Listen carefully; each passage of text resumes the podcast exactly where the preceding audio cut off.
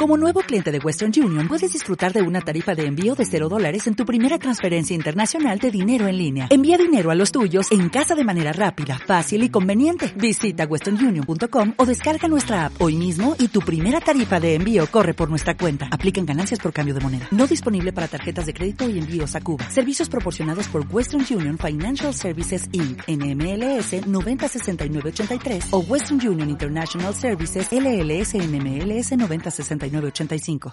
Hola emprendedores en la vida, bienvenidos a este episodio 75 del podcast Marketing Digital Día a Día, un espacio donde comparto contigo las novedades del marketing digital aplicado a negocios. Y hoy vamos a hablar de inteligencia artificial y los nuevos jefes, de cómo puedes eh, o tácticas para conseguir más recomendaciones positivas de tus clientes y de qué está pasando, cuál es el principal freno para la transformación o el cambio digital de las empresas. Hoy es 12 de julio de 2019 y mi nombre es Juan Merodio.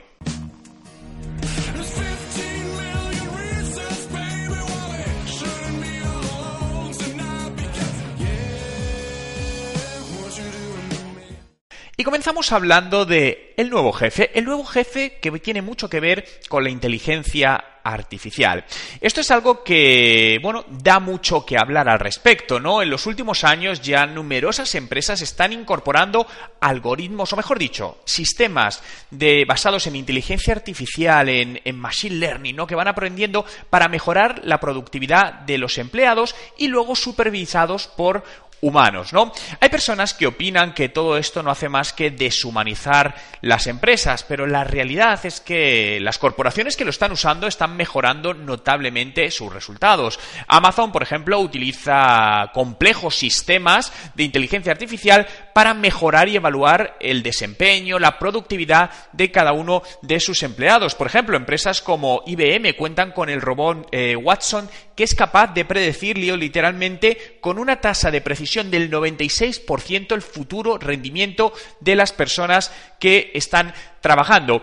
Por lo que a raíz de esto, eh, muchas veces la inteligencia artificial, los robots, decíamos, no, van a suplantar trabajos mm, que no son de dirección, ¿no? Trabajos más de ejecución. Pero estamos viendo que no, que también están llegando a puestos de dirección y donde muchas veces el control de una empresa, gran parte de la toma de decisiones, probablemente en un futuro no mucho más cercano, lejano, va a ser realizada por sistemas eh, en la nube, algoritmos y robots basados en inteligencia artificial. Quiero que me dejes en los comentarios, ¿qué prefieres? ¿Tener un jefe físico o tener un jefe que esté en un sistema de inteligencia artificial? Continuamos con la siguiente noticia. No quiero hablarte de métodos para o estrategias, ¿no? Para conseguir eh, comentarios de tus clientes. ¿Dónde? En Google, ¿no? Podemos conseguir comentarios en muchos sitios y después de ahí los podemos llevar a nuestra página web, ¿no? Pero los comentarios de Google son especialmente importantes. ¿Por qué? Porque normalmente cuando tú pones, quieres saber algo de una empresa, vas a Google y pones el nombre, ¿no? Y lo que es mi negocio de Google sale a la derecha y salen cinco estrellitas y comentarios, ¿no? A esa zona me estoy refiriendo, donde tiene un porcentaje de visibilidad enorme, ¿no? Si eh, estamos buscando información para contratar a una empresa, o un producto, una empresa, lo que sea, y buscamos información sobre ella para ver quiénes son, si nos dan confianza, imagínate que una empresa tiene tres valoraciones de cuatro estrellas. Pero ves otra que tiene 600 valoraciones de 4,9 sobre 5. ¿Cuál te daría más confianza? ¿Con cuál decidirías a priori contratar? Yo lo tengo claro, con la que aparentemente es mejor. Por eso es muy importante que definas estrategias constantes de captación de recomendaciones de tus clientes, ¿no?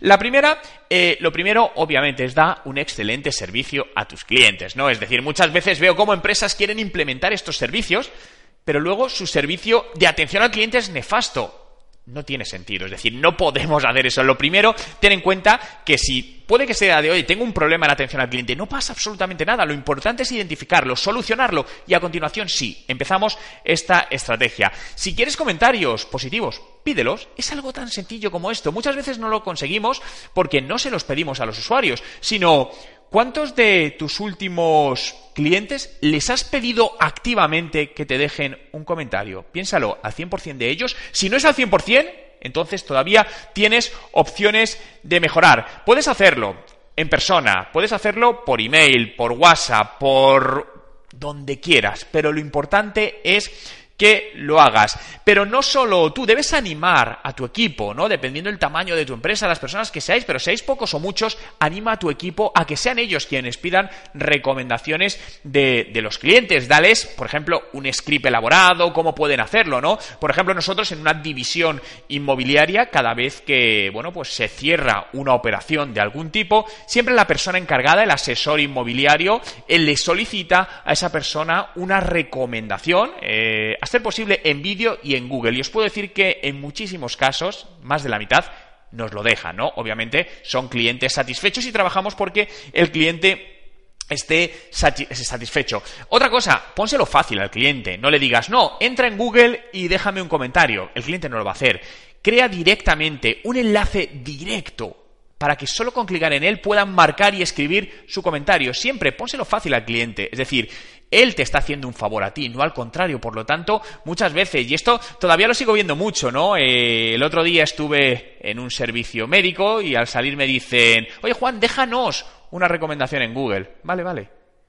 ¿Cómo déjanos? Es decir, voy a ir, buscarte tal. No, pónmelo fácil. Oye, Juan, te mando ahora mismo por WhatsApp el enlace directamente. Joder, es el favor. Te hacemos un descuento además del 10% en tu próximo tratamiento. Es decir, dame un incentivo para que lo haga.